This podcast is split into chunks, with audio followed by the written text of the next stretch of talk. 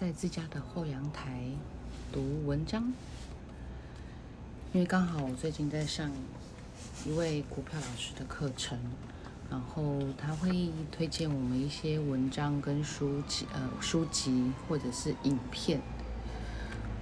经过看完之后要写读书心得报告，那我就突发奇想，我们就来录制我们所看到的文章好了。下的文章其中之一是来自于叶秉成演讲的全文，标题是“请台湾年轻人不要放弃我们的家”。台大电机系教授叶秉成八日受邀在国立中正大学毕业典礼上的演讲，他表示，面对未来。对新的事物好奇、学得快、掌握得快的人，才能跟上这变化万千的世界。在未来没有考试、没有学分规定之下，祝福年轻人能重拾少年时期的超能力，也就是好奇心与梦想。另外，叶秉成提醒年轻人。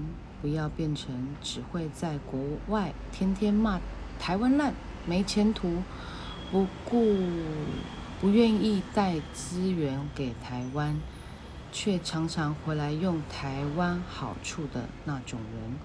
他期许年轻人不要放弃自己的家，继续能努力让台湾变成一个更好的地方。接下来是叶秉辰教授的全文。各位年轻女孩、年轻男孩好，很高兴有这个机会在这各位这个人生的重大时刻跟大家做分享。我想大家分享五件事。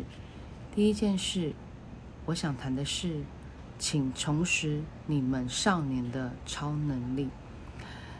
在去年约末这个时候，我被很要好的朋友苏明静、杨怡珍老师，他们夫妻俩希望我能写一首歌给台湾的孩子。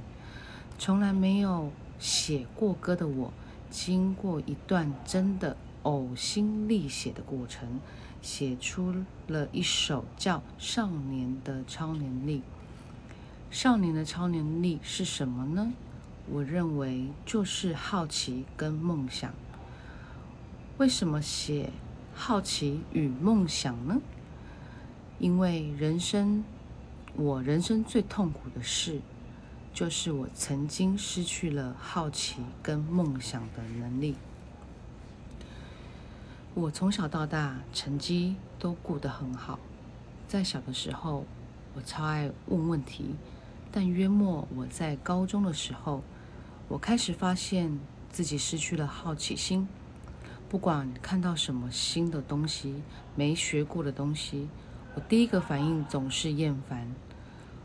我心里想的是：我好不容易把这几科成绩都顾好了，现在还要学这个，很烦呢。我对这世界不只失去了好奇心，在整个高中、大学、硕士班。都失去了追求成绩以外事物的动力。刮胡，呃，除了追求太太之外，梦想对我来说根本毫无意义。坦白说，那样的日子过得很很痛苦，因为每天看着失去时光流逝，而自己却没有好奇心去学习的东西。刮胡应付考试，并不是真正的学习，也没有梦想的动力去做些什么事。我每天都觉得自己停留在原地，没有进步，浪费生命，罪恶感让我焦虑，让我想哭，但我不知道该怎么办。我的生命似乎就陷在那里了，直到我出国留学，发现我。发现我好多美国同学看到有趣、有兴趣的事物，就一头栽进去，不像我在乎那样汲汲营营。gap，GPA 是 gap 吗？但他们每天过得很快乐，很热情，整个人都有光。于是我也试着放开，开始花一点时间去探索、去学习从来没有碰过的事情。我才发现，学自己有兴趣的事，而不是被逼着学习，是多么快乐的事情。慢慢的，因为我找到了有热情的东西，我也比较敢去梦想我想。做的事，我好奇与我好奇与梦想是年轻人最珍贵的能力，同时也是各位面对未来要生存下来最重要的能力。为什么呢？虽然今天对各位来说是个大喜的日子，但我必须跟各位说。未来，各位未来所要面对的世界其实是非常辛苦的。牛津大学在二零一三年发表一篇论文，针对七百零二种职业去分析，发现有四十七 percent 的工作未来会消失。未来会有哪些新的一大堆工作跑出来呢？这些新的工作需要什么技能呢？需要什么知识呢？没有人知道。各位，你们现在辛苦学的四年的知识跟技能，都是对过去和现在有用的知识。面对未来，如果你们没有好奇心去学习的知识、新知识、新技能，在五年后、十年后。你可能就跟不上这个世界了。面对未来，对新的事物好奇、学得快、掌握得快的人，才能跟上这个千变万化的世界，才能站在浪头上。没有好奇跟梦梦想的人，一辈子就只能做着一成不变的工作。成为老板的工具人，每天担心景气的好坏会不会让自己失去工作，这样的人生实在太悲哀了。你真的想这样过一辈子吗？在你即将毕业离开大学的这一天，在未来没有考试、没有学分的规定之下，我祝福您能重拾你少年时的超能力。好奇与梦想。第二件事，我想谈的是，我希望你们有，嗯，能有我能改变这世界的信心。身为台湾的年轻人，我看到许多台湾的问题，我们都很爱台湾，但也常常感到无力，因为很多时候大家会觉得台湾许多的问题。不是我们年轻人可以解决的。我想跟大家分享几个故事。在彰化的南郭国小，一位小学生的小学生，他们发现社区有许多南亚移工新住民。他们发现了移工们在周末想找外地的同乡朋友相聚。都要靠火车，但他们不懂售票机的中文说明，很辛苦。这几个孩子决定帮义工解决这个问题。他们想办法做出东南亚语言的售票机使用说明，成功的帮助火车站的东亚东南亚朋友们，让他们买的买到了票。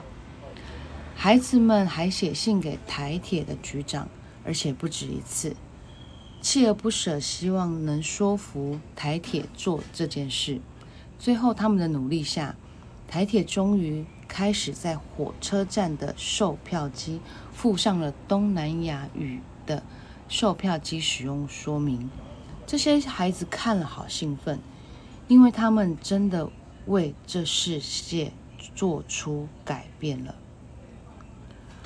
我的朋友许新伟创办了台湾 DFC 协会，过去这么多年来，就是在努力推动这样的概念，希望台湾的孩子从小就有 “Yes, I can”。我能改变这世界的信心。另外一个故事是，成大毕业的大学生严浩、严天浩，正大毕业的陈立文，他们先是想提升偏乡孩子学科学的兴趣，后来他们想要改变现在的理化教育，希望让孩子能知道科学史、科学的发展脉络。于是，他们凭着一股想改变台湾科学教育的热血，创办了 LIS，开始拍摄一系列的科学影片。曾经，他们苦到账户只剩一千块，还好有很多的伙伴薪水没发。天浩在路上哭了出来，但他们撑过来了。如今，全台湾有好多孩子、好多老师在用他们的影片跟教案教理化。除了 DFC、LIS，还有你们真正的中正的学长赵浩宏所创办的《职人》杂志。为了帮助更多孩子了解生涯的选择而努力，许多像他们一样的青年都在为解决台湾的问题而努力。如果南国国小的小学生都能有信心为世这世界做改变，各位比他们能力更强、更有知识，你们也能为自己身边的世界。造成的改变，造成好的改变，请你们一定要对自己有信心。Yes, I can，我能改变这世界。第三件事，我要想谈的是，请负起责任，找到属于自己的成功定义。我们许多人从小就有习惯，把自己的人生。让爸妈帮我们做最好的决定。爸妈自然是爱我们的，为我们做出他们觉得最好的决定。但他们觉得最好的决定，不见得是真的是最好的。许多台湾许多爸妈对于成功的定义，总是希望孩子能安稳发大钱。但这问题。在于这个变化是这么快的世界，谁又能知道现在发大财的路，以后就一定能发大财吗？这样的成成功真的是你要的吗？举例举个例子，十多年前，许多爸妈会叫自己孩子去进修教育学程，跟孩子说当老师是铁饭碗，最安稳。这些父。爸妈都没有想到少子化的趋势，导致正式教师的工作变少了，以致现以至于现在台湾有好几万名的流浪老师，每年只有不到十趴的人能考得上。曾经有一个老师告诉跟我说，他考了十三年才考上，想想看他是多么煎熬的呢？没考上的流浪老老教师，只能当代理代课老师，非常辛苦。中小学代课老师钟点费，很多年来都是一堂课两百六十块，就算一周教二十堂，一个月薪水不过两万六，好辛苦。在这世界上，没有能没有人能真的看到未来二十年后的趋势。在大学毕业后，决定人生的道路时，请你负起责任的自己做决定，请不要再回避责任，把自把自己的人生交给爸妈替你做决定。因为不管做了什么决定，未来人生好不好？都是你自己要承担，把人生交给爸妈帮你做决定，不是孝顺，而是一种不负责任。除非你的爸妈很用功，对于这世界上的变化比你更加了解。如果你发现每次天下周商远见报道的文章对他们来说都是过时的消息了。那他们的话的确很值得你参考，但如果每天回家都看到爸妈在看《金家好媳妇》，或者是八点档，从来也没有看过他们用心关心世界趋势，你就不应该把自己的人生交给爸妈帮你做决定。请负起，请你负起责任，自己做决定。你自己想追求成功的是什么？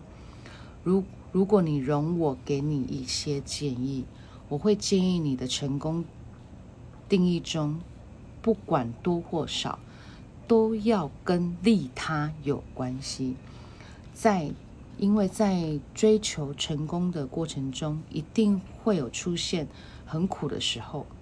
如果你的成功纯粹是为了自己的利益、好处，在很多苦的时候，你会很容易放弃，因为在受苦的时候，你会认为我就不要那些好处就好了啊，何必那么苦呢？然而，如果你成你的成功定义是利他、助人有关，在受苦的时候，你会想到自己所帮助的人们是多么需要你。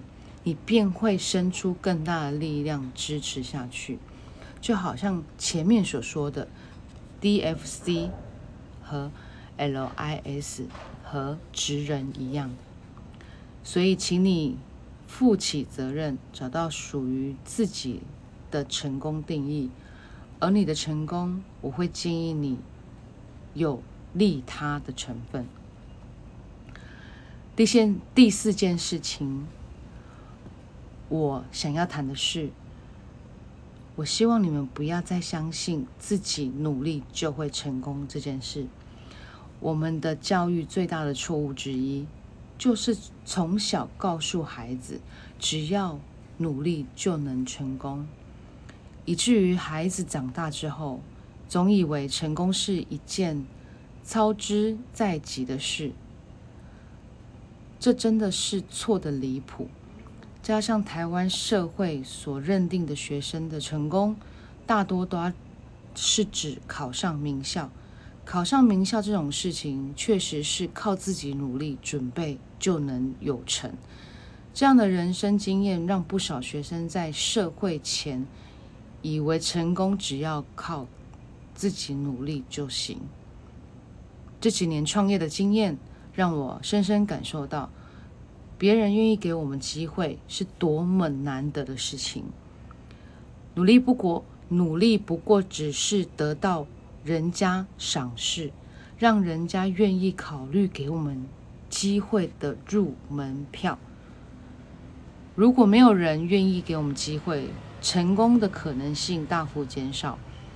不珍惜别人给的机会的人，以后很难再得到机会，很难成功。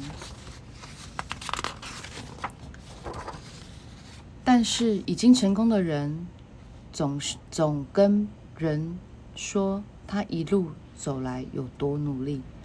成功者少有人愿意跟我们分享，跟我们说自己是得惠于多少贵人给他机会，所以才能成功。以至于大家总是努，总是有错误的观念，以为只要努力就能成功。事实是，不努力，我们永远不可能成功。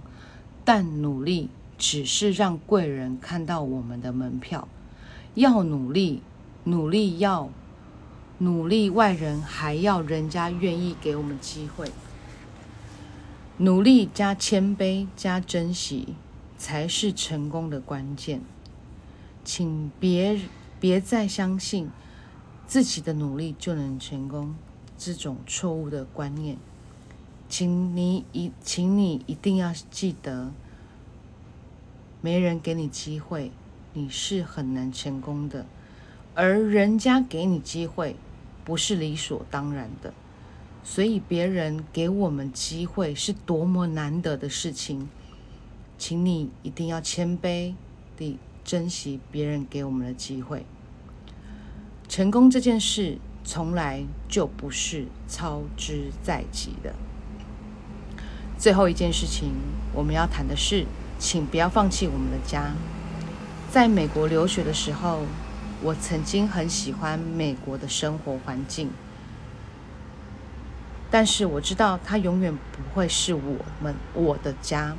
曾经有一段时间，我每周每两周就要跑一跑去一个七八十公里远的地方吃饭，就因为那边有台湾人餐厅，有卖咸酥鸡。那咸酥鸡如果二师兄吃到，可能马上吐出来，被他家。巷口吊起来打，但对于对于我思乡的我，那简直是美味。前阵子二师兄写过，对嘉义人最对嘉义人最残酷的惩罚，就是让他吃掉干掉的鸡肉饭。但我跟各位报告，那碗干掉的鸡肉饭，在国外会有很多台湾人抢着吃。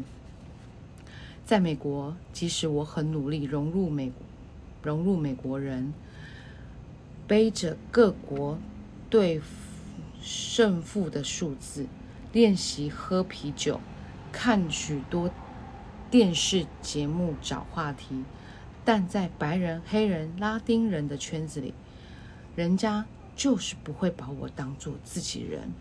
我很努力，很努力。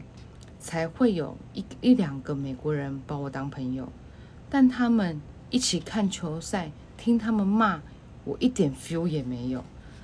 但在听馆长那那句，我就整个 feel 就来了。看到后面，后来才知道，原来不只是人家不把我当自己人，其实连我自己也做不。做不到把他们当做自己人，而每次在台跟呃在而每次跟台湾人一起，大家总是在谈台湾的事。我很清楚的知道，那里不会是我的家，因为在那边即使可以生活的很富足，我也无法得到真正的快乐，因为我的阿妈。我的爸妈从小一起长大的好兄弟都不在那，在台湾，在美国那几年，我看着爸妈年纪大了，每年为了看孙子都要飞十几趟，呃，十几小时转两班飞机才到，我看了实在很不忍心。台大生科。台大生科系林营中教授曾经说过：“原本只是好奇跟梦想不被封印，你就是全世界最独特的自己。”祝福二零一九毕业的所有大学生都能都能负起。责任找到自己的成功，让我们一起努力把台湾搞好。谢谢，我终于把它念完了。嗯，我喜欢自然的口述，没有练习过，这也是我第一次看到这篇文章。如果没有练得很好，很抱歉。那因为我本人是英文白痴，所以看到英文字母，可能因为你用我拼不出来，我能力还没那么强，但我很愿意，我乐于说出来。好，那我们就慢慢修正。谢谢你的观听，接下来再来念下一篇文章喽。如果你喜欢，给我。不管有没有喜欢，都要给我支持，感谢您。